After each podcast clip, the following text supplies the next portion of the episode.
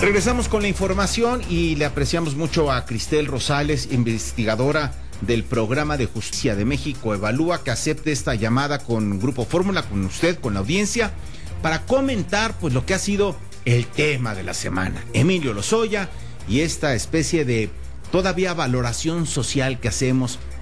¿Será radioactivo Emilio Lozoya? ¿Realmente habrá un antes y después en la historia de la lucha contra la corrupción? En el país a partir de la captura, extradición y este acuerdo del que el presidente desde Palacio Nacional habla, pero desde el cual el doctor Gertz y la Fiscalía General de la República callan. Eh, sabe usted que Emilio Lozoya llegó a México, que no pisó un juzgado, que menos pisó la cárcel, se fue directo a un hospital privado, a una suite, etcétera, y hay pues ahí eh, digamos, está en calidad de detenido, ya lo operaron de una hernia yatal, es decir, bueno, lo están curando, dicen algunos lo curan en salud, como quiera que sea. Emilio Lozoya es la nota porque Emilio Lozoya, según trascendió en un documento al cual el periódico Reforma tuvo acceso ayer, empata con versiones que periodísticas que ya se conocían desde hace tres años a partir de la detención de Marcelo Odebrecht en Brasil, de Meneses, de todos los que están acusados en esta trama, que ha llevado a expresidentes de otras naciones a la cárcel, al propio eh, Lula y en, de otros países, y decían, bueno, eh, sí, efectivamente, parece que hay coincidencias en los dichos o los supuestos dichos de Lozoya, porque el presidente dice ya declaró, insisto, y la fiscalía no ha dicho nada, pero el presidente dice que ya declaró y que hay nombres muy relevantes que están involucrados y que por lo tanto hay que cuidar hasta de su vida por lo que puede significar, pero confía el presidente en que lo que diga Lozoya va a purificar la vida del país y nadie deja de amarrar el tema con el asunto electoral 2021 y la renta política que le pueden sacar el gobierno, el partido en el poder, como lo han hecho otros en otros momentos, al tema Emilio Lozoya. Pero bueno, sobre ese tema es que buscamos a Cristel Rosales, ella es, le digo, investigadora de este programa de Justicia de México Evalúa, para conocer, Cristel, cómo están ustedes observando, qué mirada tienen, qué perspectiva sobre esto que digo a nivel eh, de redes sociales, a nivel periodístico, a nivel mediático, pues tiene mucho volumen, aunque no sepamos a ciencia cierta hasta el día de hoy si jurídicamente todo esto se va a traducir exactamente en qué. Cristel, ¿cómo estás? Muy buenas tardes, bienvenida aquí a Grupo Fórmula. Buenas tardes, Carlos y Oscar. Saludos a, ustedes y a toda la audiencia.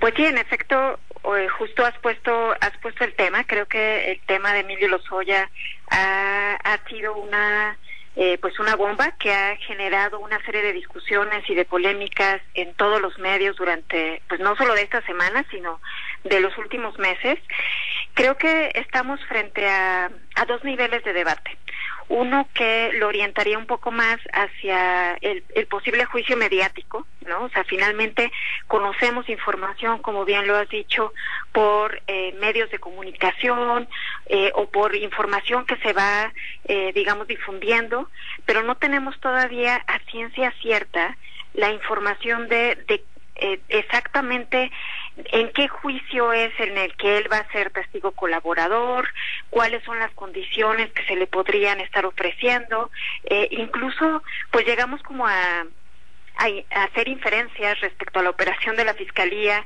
respecto a cuáles serían como las rutas que podría seguir el caso. Entonces, eso es digamos como una línea del debate. Y la otra, pues sí tiene que ver con exactamente qué significa este caso en el momento actual.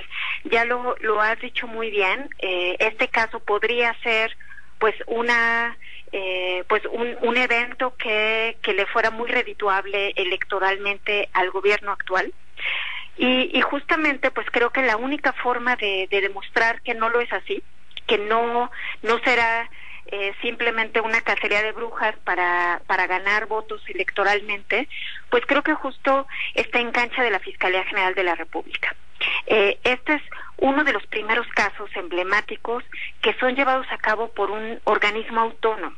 Si recordemos que la Fiscalía General de la República, antes PGR, pues anteriormente le rendía cuentas al Ejecutivo Federal. ¿Sí? Todo lo hacía en coordinación con el Ejecutivo Federal. Ahora, al ser un organismo autónomo y estrictamente técnico, pues tendría que elevar el estándar de su actuación y tendríamos que estar viendo investigaciones bien integradas, eh, procesos muy cuidados, donde no se difunde información que después, muy posiblemente, pues ya no, ya no tiene un valor probatorio en el juicio.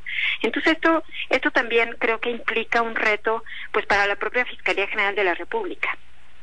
Sin duda, sin duda, un reto para la Fiscalía General de la República.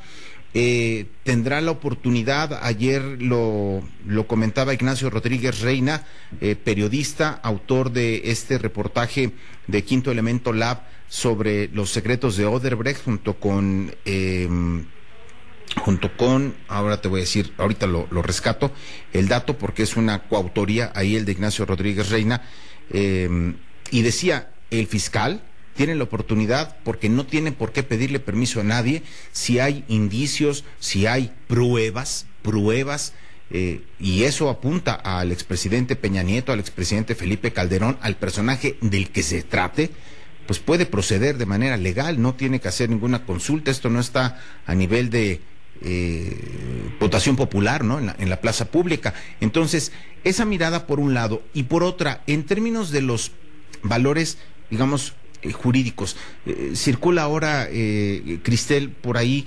un, en redes sociales, una versión que habla sobre un amparo a Emilio Lozoya concedido en 2018 sobre la prescripción de algunos de los delitos o de varios de los delitos que dicen pues haría que todo esto fuera un show mediático pero sin alcances jurídicos. Ustedes sobre eso, eh, digamos, ¿qué han investigado? ¿Cómo lo están pulsando?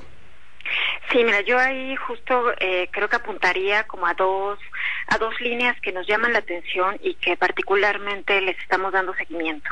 La primera de ellas lo llamaría un traje a la medida. Pareciera que eh, las instituciones del Estado mexicano se, se coordinaron, ahora sí, pero para, para poder traer a este personaje en las mejores condiciones. Sí, recordemos que después de unas órdenes de aprehensión que tomaron lugar en mayo de 2019, eh, pues él, él estuvo prófugo, sí, se, fugó de, de la justicia y pues en lo que se, se mandaba la nota a través de Interpol, de la ficha para, para buscarlo, hubo modificaciones eh, al Código Nacional de Procedimientos Penales aquí en México. Específicamente en noviembre del año pasado se reformó un artículo que no es menor, ¿no? Este artículo eh, pues establecía que aquella persona que fuera imputada por delitos fiscales no podría entrar bajo un esquema de, de criterio de oportunidad. ¿No? Entonces, un pequeño, un, pequeño cambio que hacen los legisladores específicamente en el Senado y ahora eh, se prevé que por lo, los delitos por los que es acusado Emilio Lozoya, eh, pues pueda acceder a este criterio de oportunidad. Y no solo eso, otra de las modificaciones que hicieron atiende a que la reparación económica del daño de todos estos delitos o actuaciones que pudo haber cometido ya no eh, tienen que ser, digamos, pagadas por él, sino por los imputados que él, eh, pues, que él ofrezca en sus declaraciones. ¿no? Entonces, pues son dos pequeños eh, detalles, quizá que se tienen que leer en el contexto, porque justamente eh, tres meses posterior a esta reforma, eh, pues es detenido Emilio Lozoya en, en, Málaga, ¿no? En febrero de este año y posteriormente extraditado. Entonces, eh, pues eh, quizá viendo todo el contexto pues eh, uno uno sí pensaría eh, pues cómo se fueron dando las piezas para poder traer en estas condiciones eh, al, al personaje Emilio Lozoya. El segundo punto Sí, la segunda línea que también quisiera, eh, digamos yo, apuntar y que nos interesa muchísimo, tiene que ver en cuáles son los elementos que nos harían pensar que este no va a ser simplemente un juicio mediático de una persona, sino que eh, efectivamente vamos a ver a todo el aparato del sistema de justicia penal eh, yéndose contra una red de macrocriminalidad y de macrocorrupción. ¿Sí? En este sentido, más allá de que él pudiera ofrecer información, entrar a este eh, programa como testigo colaborador y posiblemente eh, obtener un criterio de oportunidad después que le daría la libertad, eh, justo lo que tendríamos que estar viendo es que la información que él provea, que todas las pruebas que él provea a la Fiscalía General de la República contribuyan efectivamente al desmantelamiento de una red completa de corrupción. Y por red, pues me refiero no solo a, a tenernos a las fronteras nacionales, sino también posiblemente estemos tocando a ciertos actores y mecanismos de otros países o incluso aquí en México pues a personajes de la más alta esfera política. En segundo lugar, tendríamos que estar viendo una recuperación del dinero público. Estas actuaciones que tuvo Emilio Lozoya le han costado al país millones, ¿no? Solo por poner un ejemplo, eh, la compra de agronitrogenados hasta la fecha ha implicado para el país 70 millones de dólares. La compra del astillero español ha implicado pérdidas para Pemex por más de 50 millones de euros. Y la compra de Fertinal, esta empresa de fertilizantes, ha implicado también una, eh, un gasto de 635 millones de dólares. Entonces solo pongo esos como ejemplos, porque en, en realidad este, este caso y esta información que él provea tendrían que llevar al Estado mexicano a una recuperación de activos. Y un tercer punto que pondría sobre la mesa, justamente para decir, este no fue simplemente un caso mediático, tendría que ver con el, el acceso a, a información de exactamente cómo están operando estas redes. Específicamente en el caso de redes de macrocriminalidad, de delincuencia organizada y de corrupción, vemos un entramado mucho más complejo, ¿no? Con permisividad por parte de autoridades, con omisiones o incluso con una eh, participación directa.